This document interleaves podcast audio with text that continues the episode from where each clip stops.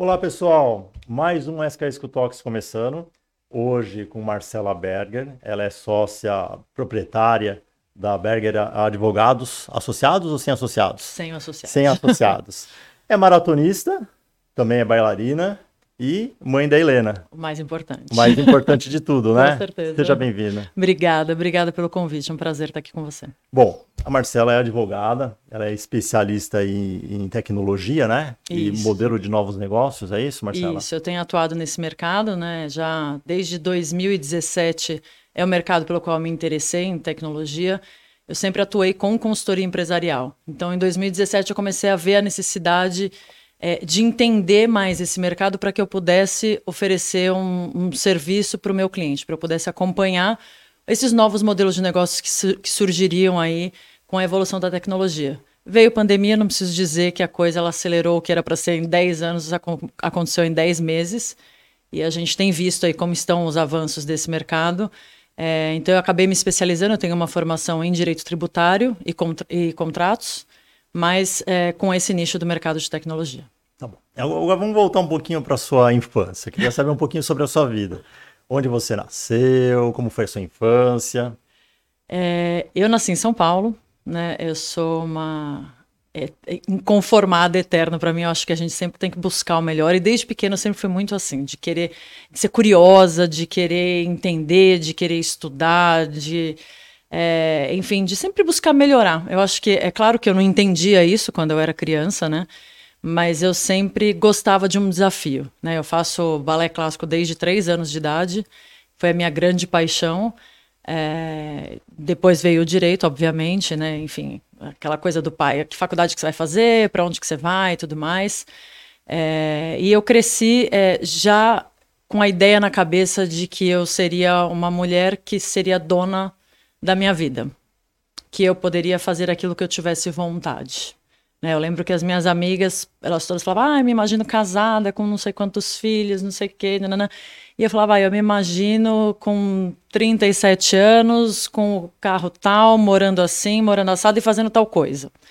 Então eu sempre tive muito claro na minha vida que eu queria ter um sucesso profissional. E eh, eu tive a sorte, vamos dizer assim, de encontrar é, uma profissão que me, satisfiz, que me satisfazesse é, emocionalmente, inclusive, porque eu gosto muito do que eu faço. Então hoje eu falo que eu tenho, eu consegui chegar naquilo que lá atrás aquela menina desejou um dia de ser uma, uma mulher bem sucedida. Como que foi o incentivo dos seus pais para isso? Como que o que, que seus pais fazem, faziam? É, o meu pai, ele, ele sempre me ensinou, né? Ele sempre falava assim, Marcela, duas coisas que ninguém tira de você: o seu nome e o conhecimento. Então, é, é, é o que eu falo, e até hoje, enfim, a gente sempre teve um investimento é, em educação, por mais que a gente tenha tido aí uma fase bem difícil financeira na nossa família. Eu acho que grande parte do, do Brasil, em algum momento, aí passou por uma fase de grande dificuldade. É, e a gente passou por isso também, enfim. Então, mas meu pai ele sempre falava que é, em educação ele estaria ali do nosso lado, ele ia investir.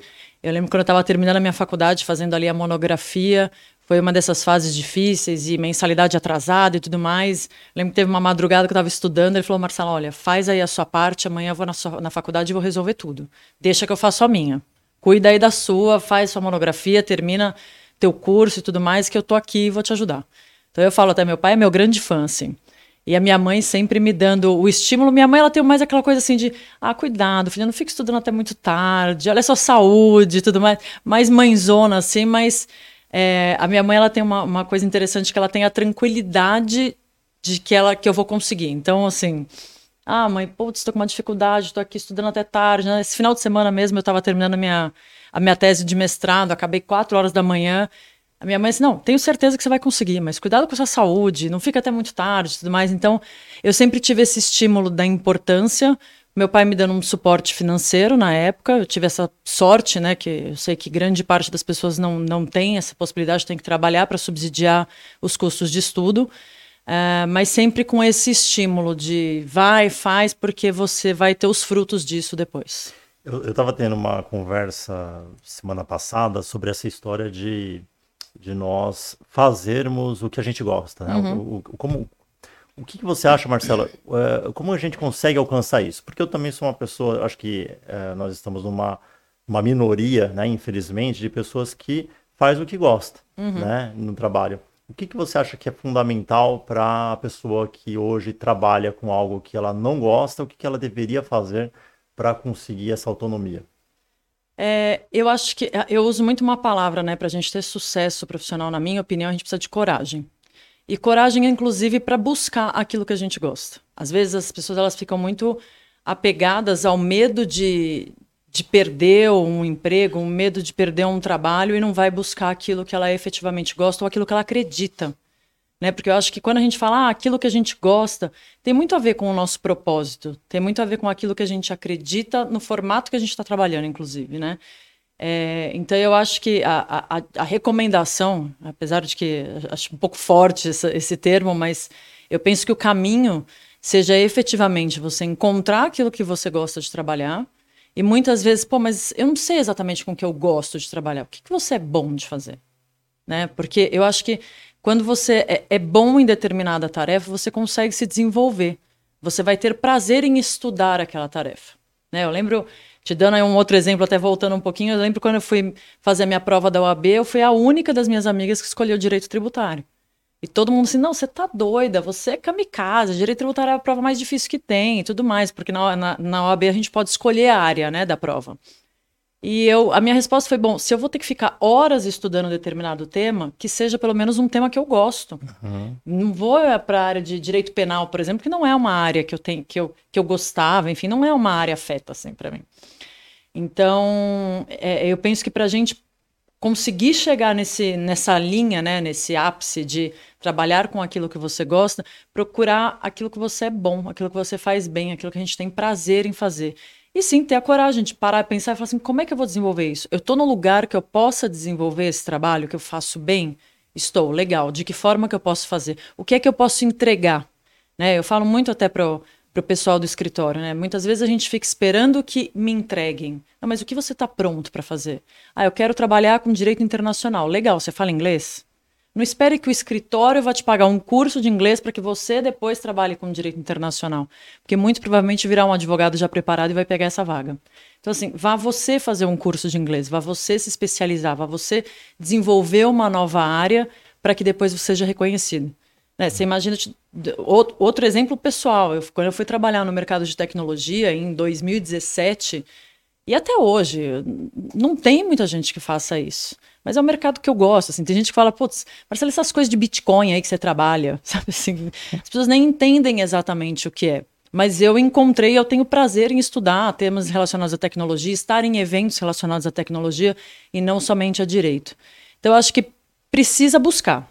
Né? Quando eu falo da coragem, a coragem é a vontade, tem que buscar. É, muitas pessoas, infelizmente, optam por ficar ali sentadinho, falando, pô, mas não acontece, não Sim, vem, e é, não vai vir. Tem que ser proativo, né? Exatamente. O, eu tenho um amigo que é advogado uh, tributarista, que fala. Isso. E ele e eu fiz uma brincadeira com ele, obviamente que é uma brincadeira exagerada, na semana passada. É, inclusive, ele foi meu chefe durante 10 anos. Aí né, ficamos amigos é, eu falei para ele assim, olha, e aí, você estudou, né, direito tributário, tudo, e agora com a reforma, vai ter que aprender tudo de novo? Queria que você falasse um pouquinho como que o, o lado do, do advogado que cuida dessa área com a questão da reforma tributária. É, é, quando a gente fala em um advogado, acho que, aliás, uma das coisas que as pessoas têm um, um pé atrás com o direito tributário é porque ele vive em constante mudança, né?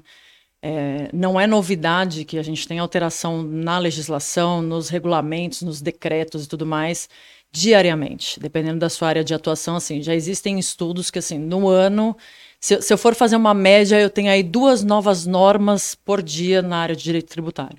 Então, é claro que a gente acaba é, é, especializando em determinado nicho dentro desse, do direito tributário, mas a gente já está é, um pouco que acostumado com essas alterações, né? A reforma tributária ela vem para mudar tudo isso, né? Eu acho que é, é muda a estrutura, né? A gente tem um, novos conceitos, inclusive, né? É, ainda, é, ainda é tudo muito novo, ainda por mais que a gente tenha aí um barulho grande no mercado com a preocupação, porque de fato a coisa aconteceu muito mais rápido do que se pretendia, não em termos de necessidade, porque se fala em reforma há muito tempo, em necessidade de reforma tributária há muito tempo para a gente simplificar o nosso sistema tributário, mas fato é que o projeto que foi levado para aprovação na Câmara, ele é um projeto que ele não foi estudado, ele não foi esmiuçado. Tá? De uma forma muito simples, a gente tinha é, duas propostas de emenda à Constituição, fizeram um mix e levaram para aprovação. Assim, de uma forma bem Meio simples. que às pressas, né? Bem às pressas e sem uma consulta, sem é, uma, uma análise, um estudo de viabilidade e de quais seriam os, os reflexos dessa reforma nesse, nesse formato na economia. O que eu acho que é, é, é, muito complicado. Eu, inclusive, que gosto de tecnologia, falei, putz, a gente tem tanta tecnologia, tanta inteligência artificial, pô, por que não usar dos dados que a gente tem para tentar fazer um estudo econômico dos reflexos da reforma tributária da forma que ela foi apresentada? E isso não foi feito, não se sabe qual é o reflexo disso. De todo modo, assim, como cidadã, eu fico muito ressabiada com essa reforma, porque eu acho que é, teremos sim um aumento de tributação, teremos sim um aumento de alíquota, a gente vai ter dois sistemas de tributação caminhando em paralelo durante um tempo. Então, você imagina se, se hoje já é difícil, eu vou ter outro é, é, para caminhar junto ali. Uh, e como advogada, é um campo para a gente atuar. Porque, sem dúvida nenhuma, muita coisa vai parar no judiciário. Sim. Então, é, são, é, é, aquela dicotomia entre o que eu gostaria, né? Tem uns que choram, tem outros que vendem lenço. Então, até para os tributaristas é um bom momento para pensar nas teses que podem ser levadas para o judiciário e já tem muita coisa identificada aí. É. Mas como cidadã, infelizmente, não, não vejo com bons olhos, não. Inclusive tem um livro muito bom, se eu não me engano, acho que é do Nizam Guanais, que é esse, é, o título é esse, é Enquanto uns choram, outros vendem lenços. Exato, né? exato. É, Marcela, você fez uma especialização em processo civil. Exato. Como é que foi? É, quando eu saí da faculdade, como eu te falei, eu sempre fui muito curiosa, né? É. E, e eu, eu, me formei e acabei não indo. Meu primeiro emprego não foi na minha área de formação. É, eu fui atuar com direito trabalhista. O que foi uma mega experiência, porque a gente tem audiências trabalhistas, eu jogava para banco, e eu falo que a audiência trabalhista ela é o se vira nos 30 do advogado. É ali que você tem que resolver a coisa, né? Não tem o prazo que você vai fazer no escritório, vai pensar, pesquisar, não, é ali. Então isso inclusive me deu assim uma uma casca boa para enfrentar outras situações aí, do, mesmo no direito tributário. É, e depois que eu me formei atuando na área trabalhista, eu já tinha o meu conhecimento em tributário, em direito consumidor tal. Eu percebi que muitos processos eles é, se perdiam na parte processual. Uhum. É, hoje eu falo que é, o processo civil ele é a água do direito tudo você precisa entender porque você tem exatamente o processo. De que forma vai acontecer isso processualmente? Eu vou discutir uma questão tributária, eu vou usar subsidiariamente o processo civil.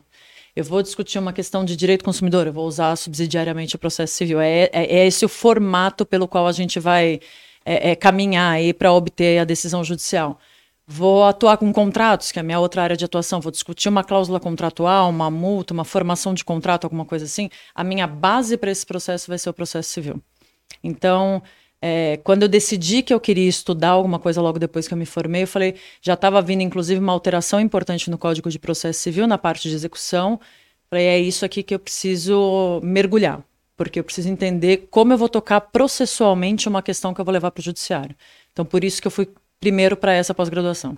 A, a, parte de, voltando lá para a questão do, do Bitcoin, blockchain, é, isso é a, especialidade, é a especialidade do seu escritório, é isso? Exato. Vocês trabalham com, com isso Exato, hoje. isso. Pro, porque assim, é, é, é, o que eu falo, a gente tem, em termos de regulamentação, a gente não tem muita coisa ainda, está tudo muito recente.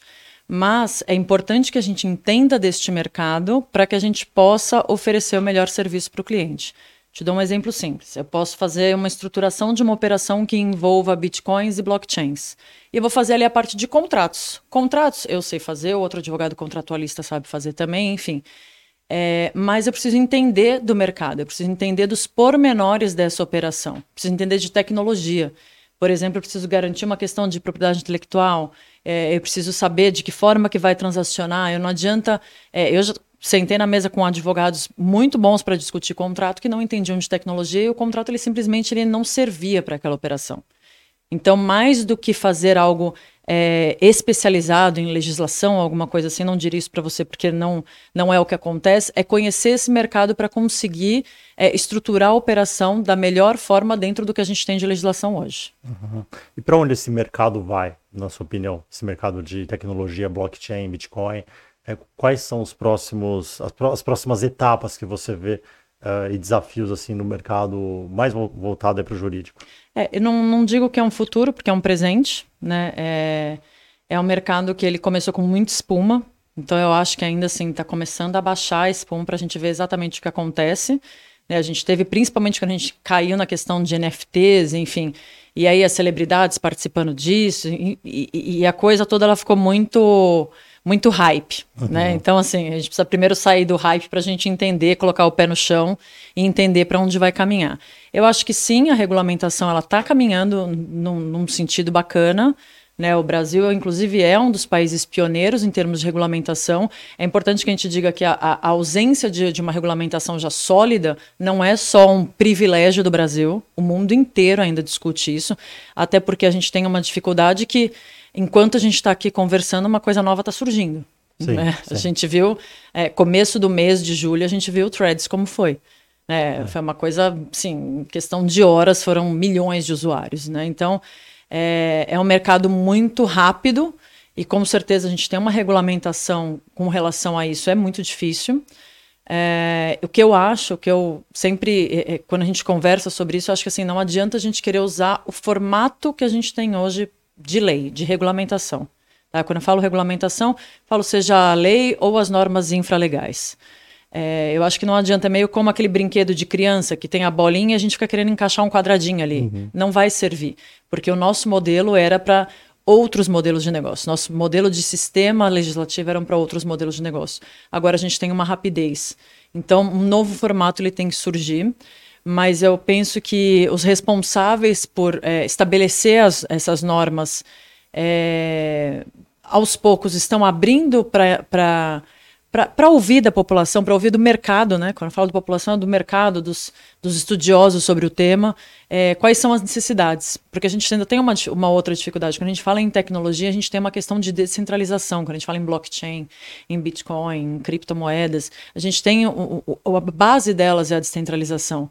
Se eu faço uma legislação muito sólida, muito rígida, eu tenho a centralização, porque eu preciso de alguém que regulamente e alguém que controle o cumprimento dessa lei. Uhum. Então existe realmente uma dicotomia aí entre é, o regulamentar e o não trazer uma rigidez para a situação. E qual país você vê como referência nessa questão legisla dessa legislação de tecnologia e também talvez na questão de fake news, de combate a fake news? Qual país tem algum país que é referência na legislação? Eu acho que assim, no geral, os países da Europa eles estão um pouco mais. É, eles já trabalharam mais com relações. Assim, não tem nenhum. Respondendo objetivamente a sua pergunta, assim, hoje não tem nenhum que seja um expoente. Assim, ah, vamos, pô, ele é um exemplo e tudo mais. Eu acho que está todo mundo meio que caminhando no mesmo ritmo. Uhum. Tá? Cada um com a sua dificuldade, cada um fazendo a sua aprovação. Por exemplo, a gente está é, diante do real digital, que está muito em voga agora. Já teve países que analisou a questão da moeda digital e optou por não ter, por exemplo. Então tá todo mundo meio que no, no mesmo ritmo aí. Não, não, não, consigo te dizer, ah, este está mais avançado ou aquele está mais avançado, mas eu acredito que os, a, a, Europa, no geral, ela saiu um pouco na frente com relação a isso. Acaba servindo um pouco de, de espelho para pro, os demais países. É uma das coisas que eu vejo, Marcela, também, que uh, existe uma. Existe uma falta de comunicação do que acontece lá em cima, principalmente no Congresso Nacional, né, nas aprovações de leis, com a população. Porque, por exemplo, hoje na nossa agência, na SKESCO, faz quanto tempo que a, a, a LGPD foi aprovada? Dois anos, talvez? Hum, pouco mais. É.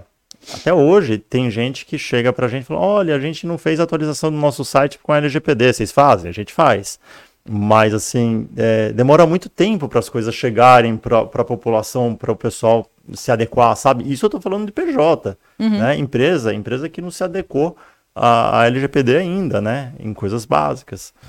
É, e... Mas, enfim, voltando aqui, você foi coautora de, de dois livros, é isso? Isso. Um isso. que é o Direito Tributário e Educação. Exato. E o outro, A Nova Era da Gestão Jurídica. Exato, esse é o último. Quando, quando foi, como foi?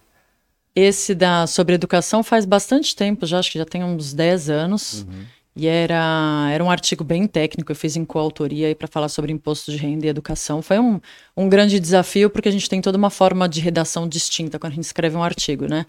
É, esse último de evolução de, da, da, gestão jurídica e tudo mais foi um grande presente, né? Eu recebi um convite aí dos organizadores da, da Fenalol para participar. Eu fui a única advogada que participei desse livro, porque ele tem esse foco realmente de gestão jurídica.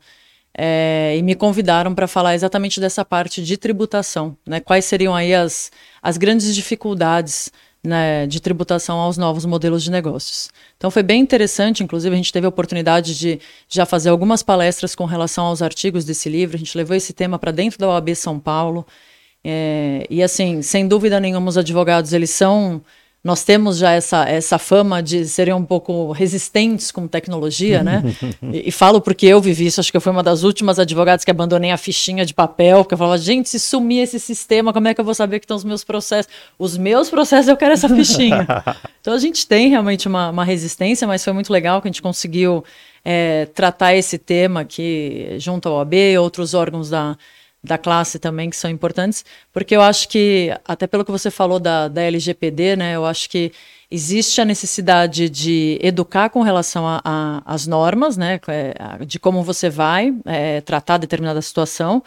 E existe, eu acho que quando a gente fala de tecnologia, Bitcoin e tudo mais, eu acho que existe a necessidade da gente é, desglamorizar um pouco o tema, sabe? Eu acho que a, gente já fala de um tema que ele tem diversos é, verbetes aí que não são nem do nosso idioma, né? São diversos é, vocábulos aí que a gente não está acostumado a tratar no dia a dia. O sistema ele já não é aquilo que a gente pode ver e tocar, né? Que os homens estão acostumados a isso, né? Ah, isso aqui é uma xícara, ok. E o que é um blockchain? Que eu não consigo ver, eu não consigo tocar. Eu não consigo te mandar. Tenho como mandar, de repente, um, um desenho ali do que do, de como funciona. Mas a gente não consegue, né? não é algo tátil. Então, é, eu vejo até que é uma, da, é uma importância, uma função, né, uma missão de quem gosta desse tema, é, é a educação digital. É, é, tornar aquilo mais acessível, mais compreensível para o povo. Sabe, assim, eu lembro, Sim. como eu te falei, né, é, quando deu problema na FTX, né, aquela questão de que teve uma, um desvio de capital e tudo mais. Pô, essas coisas de Bitcoin aí que você trabalha, Marcelo. E não é isso, assim, vamos, vamos separar qual foi o é. problema, o que é Bitcoin, o que é NFT. Então, assim, é uma missão nossa, eu acho, né, de é, é, tirar um pouco dessa coisa de, é, nossa, eu sei os termos e eu falo diferente, eu falo difícil, para realmente trazer para a população para que elas entendam. Né? Acho que quando a gente conhece uma coisa, a gente tem menos medo, inclusive. Vai trazer mais segurança e melhor para a gente, porque vai ter a tecnologia muito mais no nosso dia a dia. Sim, sim.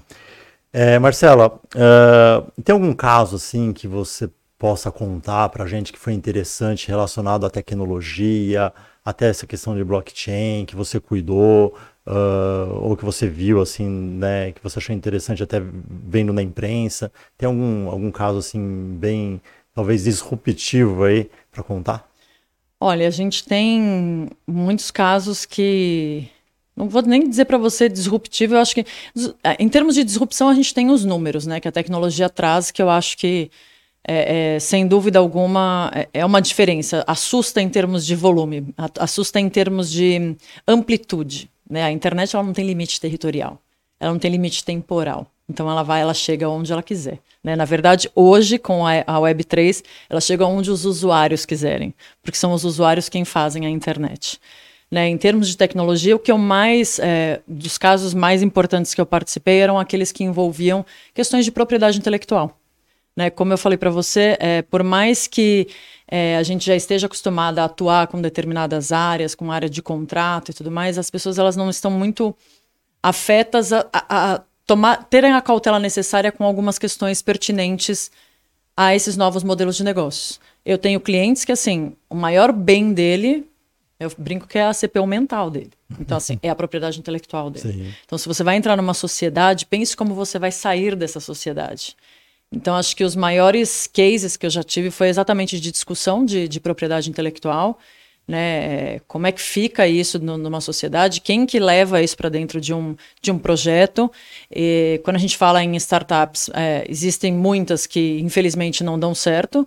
E de que forma que esse projeto, se por acaso não der certo, como é que eu vou desfazer isso? Para onde vai a propriedade intelectual? Né? Então, eu acho que, tirando esses casos que a gente tem, muito divulgados na, na mídia, é, muitas vezes eles de uma forma não muito positiva, né? Porque eu acho que eu só lamento que não, não, não é exatamente explicado a fundo o que efetivamente acontece, né? É, eu acho que é, eu pessoalmente são casos realmente envolvendo propriedade intelectual.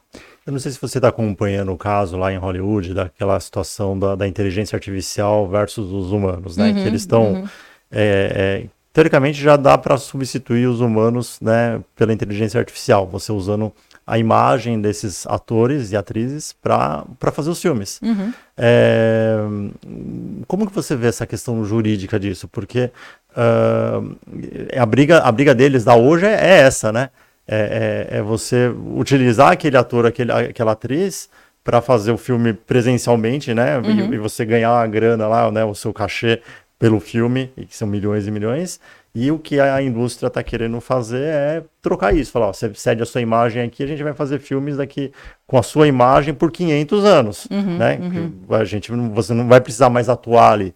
É, como que você vê essa discussão? Onde ela vai parar, na sua opinião? Então, eu, é, eu volto para aquele ponto de, da necessidade, é aí que eu falo muito da necessidade da regulamentação dos novos modelos. Quando a gente fala de novos modelos de negócios, esse é um exemplo que você trouxe excelente para a gente falar sobre isso, né? Então, se eu não vou ter a pessoa ali presencialmente, de que forma que eu posso fazer esse contrato? Eu posso, de repente, ceder a minha imagem para que você faça esse filme especificamente. É... E, de repente, pelo mesmo valor. Por que não? Né? Então, eu acho que, assim, é... eu, eu sei que existe a resistência no mercado jurídico, também existe essa resistência, existe muita preocupação de ah, o advogado ele vai ser substituído pela inteligência artificial. Ah, o, o chat GPT vai, su vai substituir o advogado. Você imagina, eu sou contratualista. Hoje em dia, se você abrir o chat, o, o chat GPT e pedir, ah, eu quero um contrato de locação, ele faz para você Sim. em cinco minutos. É. Né? Só que eu acho que assim, é, a grande questão, e aí trazendo para o meu lado aqui, né? É, eu penso que é, é, é a nova forma de atuar. Nós precisamos nos adequar. Porque a, a, a tecnologia ela não vai parar. Né? A gente precisa se adequar para de que forma que a gente vai trabalhar, de que forma que eu posso agregar a tecnologia ao meu dia a dia para entregar um serviço melhor para o meu cliente. É. Porque dentro da advocacia, por exemplo, você tem uma parte que ela é pessoal. Ela não, não você não consegue fazer é, aquilo através de um sistema o atendimento que você faz para o seu cliente, o telefone que você atende para você dar um suporte para ele. Que seja no pessoal do contencioso, né, que tem a questão das petições, que elas podem fazer de serem feitas de forma automatizada, tem a tese que você desenvolve, tem a audiência que você realiza, que não vai ser uh, nenhum, nenhuma inteligência artificial que vá substituir isso, pelo menos não por enquanto não tem, né? É. Então, eu acho que mais do que qualquer coisa, né, eu entendo, e como eu te falei, fui uma das. Já tive minha resistência com relação à tecnologia, mas eu acho que. Eu, voltamos né, para a história do. Que uns choram, outros vendem, vendem lenço. Por que não a gente usar a tecnologia a nosso favor para fazer aquele trabalho burocrático mais rapidamente Sim. e conseguir fazer aquilo que a inteligência artificial não faz? É. Né, eu, eu penso que é muito assim. Eu passei pelo eu, eu sempre gosto até de falar nas palestras que me perguntam isso. É, eu lembro que quando eu fazia, na época de faculdade, que eu fazia estágio, eu, eu estagiava na execução fiscal federal, no fórum. E lá, na minha época, as petições eram físicas. Uma das minhas funções era carimbar as petições e pôr número, numerar processo. E começou a falar sobre petição eletrônica naquela época, acho que 2002 mais ou menos. Falei, imagina que vão fazer processo eletrônico, gente. Vão fazer o que com esse monte de funcionário aqui? Não vai ter, esquece. Hoje em dia não existe mais processo físico praticamente. Né? Então, assim. Mas os funcionários continuam. Os funcionários continuam. Não, e eu penso que assim, é, hoje em dia, por exemplo, é, uma, das, uma das grandes reclamações dos estagiários é que a gente ficava no fórum o dia inteiro para ver andamento de processo. A gente não escrevia. Tanto que eu lembro que quando eu comecei a contratar é, é, estagiário para o meu escritório, a pergunta era muito assim: ah, quanto tempo a gente vai ficar na rua e quanto tempo a gente fica aqui escrevendo? Porque a gente quer fazer redação para a OAB. Essa é a grande função né, pro, pro estágio, do estágio para o estagiário. É, e hoje os estagiários eles ficam dentro do escritório, porque eu preciso consultar um processo, eu vejo via sistema. Eu preciso protocolar uma petição, eu protocolo via sistema. Eu não tenho mais, eu, nossa, acho que eu passei meu estágio inteiro no Fórum João Mendes, andando naquela escadaria lá para pegar andamento de processo e anotar na tal da ficha que eu te falei. Então eu acho que assim, é uma adequação, eu acho que é um exemplo que a gente tem que a tecnologia ela veio pro, pro, pro mercado da advocacia, pro mercado uhum. jurídico, ela foi muito positiva, porque hoje os, os, estagiários, eles de fato ficam dentro do escritório estudando, fazendo pesquisa de jurisprudência, que também facilitou. É o que eu falo, gente. Uso o chat de PT para fazer uma pesquisa de jurisprudência. É um espetáculo. Eu usei o, o chat de PT para fazer agora a minha tese do, do mestrado. Eu precisava de um artigo sobre tecnologia, o que estava acontecendo em 1972. Procurei, procurei por ele. É. Obviamente que eu não, não pedi para a ferramenta fazer a dissertação, né? Mas é, sabendo usar nos auxilia demais. É. Mas é isso que você falou, acho que tem que ter uma, uma grande. As pessoas têm que se adequarem às tecnologias do que está acontecendo. Aí você pegou o exemplo lá dos datilógrafos, né? Uhum. E o exemplo de agora que quando eu entro no Uber ou num táxi e aí tem, agora menos, né? Mas há, há, uns anos atrás que o motorista do Uber criticava o motorista do táxi e o motorista do táxi criticava o cara do Uber. Eu, eu falo assim, gente, vocês, é, vocês têm que se adequar, né? porque daqui 10 anos não vai ter nem motorista de Uber e nem motorista de táxi. Uhum. Então, assim, já vai se preparando aí, porque logo, logo, muito provavelmente, né? Eu não sou a mãe de Iná, mas muito provavelmente é, vocês vão perder o emprego de vocês. Então essa briga aí de vocês não vai levar a nada. Hum. Porque daqui 10 anos o carro autônomo, muito provavelmente, né? Estamos em 2023, 2033 eu acho que a maioria dos carros vão ser autônomos, né? Mas é isso, é de você, né, procurar, bom, tá vindo uma tecnologia, quer lutar contra? Não, não luta contra, vamos exato, se adequar a isso, exato. né? Exato, é, é, isso que eu penso, eu acho que em termos de, ah, então, como é que vai ser remunerado, né, nesse caso que você falou de Hollywood, mas como vai remunerar isso, de que forma é. vai acontecer? Né? Acho que a gente já teve alguns casos, por exemplo, de acidentes fatais até em Hollywood, enfim. Talvez olhar para esse lado, pô. Eu não estarei lá 100% ou fazer um, um híbrido, né? É. o presencial com o remoto, enfim. É, eu entendo e acho super legítimas essas manifestações, porque de fato também não pode ser uma coisa imposta né? Eu é. acho que é, é, é, muito complicado isso e a gente sabe que a indústria do cinema é uma indústria muito forte, né? muito poderosa, melhor do que eu. Né? Aí já é mais até a, a sua, sua praia de comunicação, mas é, eu acho que vale para dar uma freada, como eu te falei, deixa a espuma baixar, regulamenta da forma que tem que ser e estabelece novos parâmetros aí para tocar essa operação. O que eu mais quero é que o Harrison Ford continue atuando como Indiana Jones por mais 30 anos. Olha que beleza. Ele tá com 81 agora, né? Acabou de lançar um filme, mais 30 anos, aí eu acho que vai precisar de inteligência artificial. Já te garante mais uns dois filmes, pelo menos. Marcela, voltando para vida pessoal. É, maratonista, quantas maratonas? Eu fiz, eu só fiz uma até agora. Ah, qual foi? É, foi a Maratona de Paris, fiz ah. o ano passado. É, era, era uma prova, eu fiz uma porque eu tive uma pandemia no meio do caminho, né? Era, essa prova ela era para ter acontecido em 2020. E, enfim, a prova era em abril em março cancelaram a prova. Eu lembro que eu cheguei a fazer meu último treino, antes de eu saber que tinham cancelado a prova, eu tinha feito 35 quilômetros, que é geralmente é o treino mais longo que a gente faz, né? A gente não chega até os 42. É, e aí eu fiquei sabendo que cancelaram a prova. Né? Enfim, e a gente não tinha ideia do que estava por vir, né? A gente estava naquela coisa, não, mas não precisa, não sei o quê, não cancela, a gente está se preparando há um ano e tudo mais. Enfim, obviamente tinha que ter sido cancelado, foi acertadamente cancelada. É, e aí veio pandemia, ficou aquela coisa, a gente passou por aquele período que a gente nunca sabia quando ia acabar. Né? Eu lembro que quando me informaram que a, a minha filha ficaria 15 dias sem aula, eu falei, como assim? 15 dias sem escola? Esse povo tá doido? e acabou virando o que virou. 15 dias virou um pouco mais. virou um pouco mais.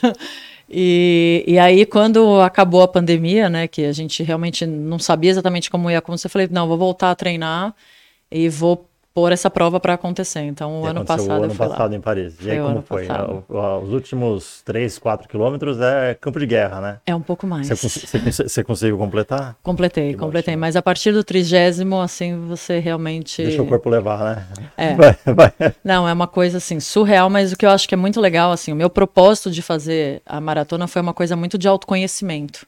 Né? Primeiro eu queria fazer o auto... eu queria entender a questão física Tipo, deixa eu ver como é que meu corpo funciona, tomando suplemento, me alimentando bem, né? A gente tira as bebidas alcoólicas, então aí não pode sair, não sei o quê. Na véspera. Dorme bem, né? Que é uma coisa que geralmente a gente não está acostumado a fazer. É. Então, é, inclusive, eu aprendi muito em termos de saúde, porque eu vi exatamente isso como acontecia no meu corpo. A semana que eu me alimentava bem, dormia bem e tudo mais, os meus treinos eles rendiam muito mais.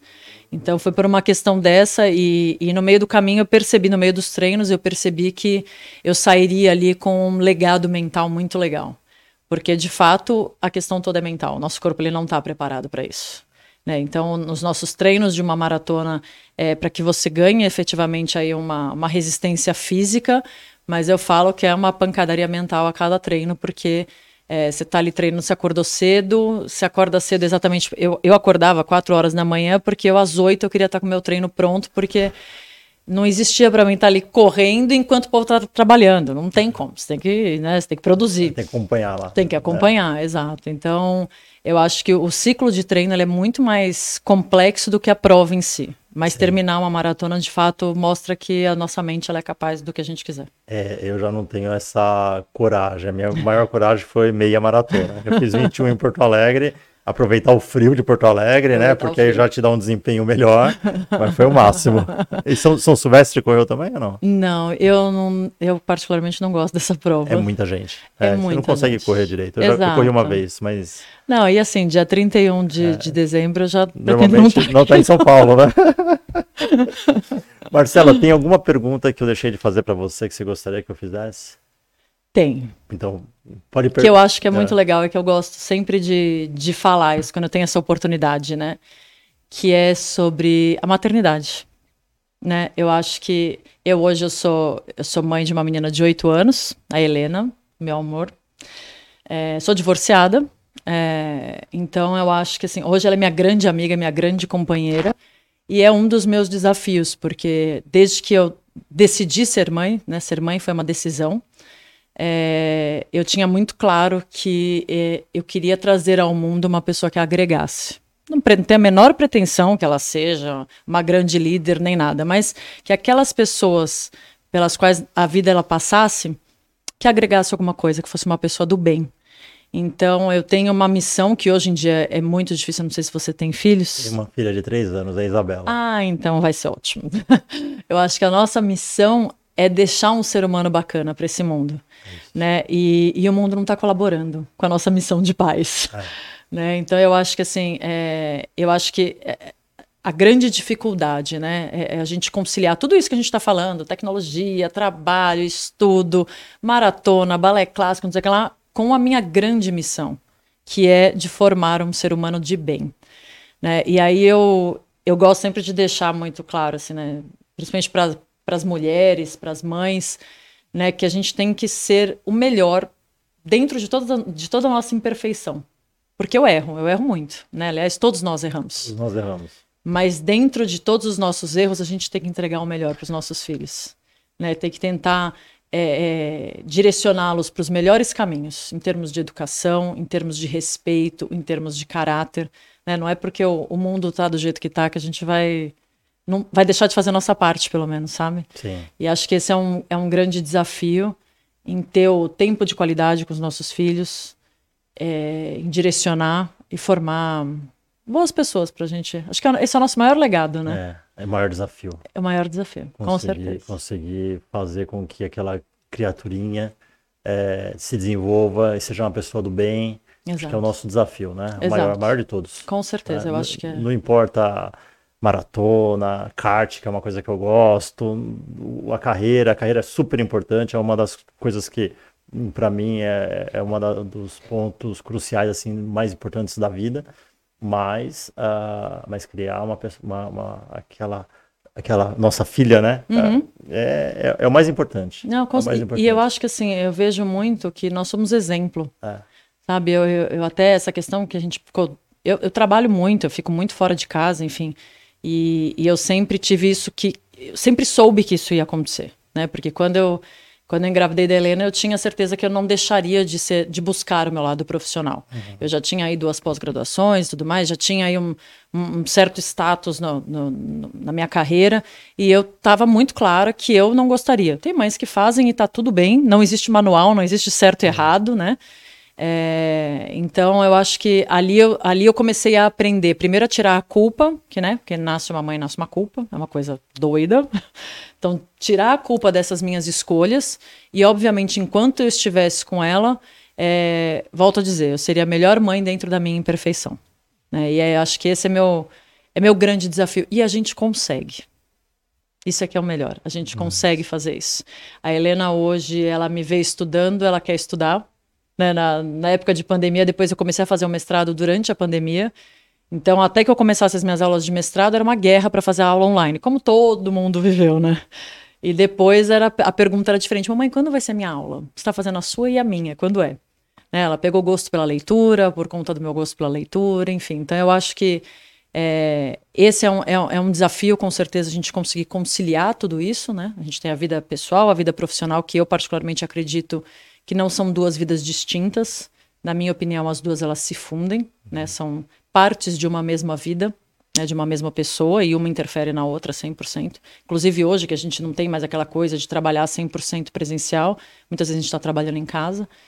É... e passar valores, né, para para os nossos filhos, né, de e eu que ainda que atuo nesse mercado de tecnologia, que muitas vezes eles se perdem. E acho é. que essa é essa acho que é o, o, recado que a gente tem, não pode deixar de dar. Exato. Marcela Berger, muito obrigado pela entrevista. Espero que você tenha gostado. Adorei. Muito obrigada a você obrigado, pelo convite. Viu? Foi muito bom. Obrigado.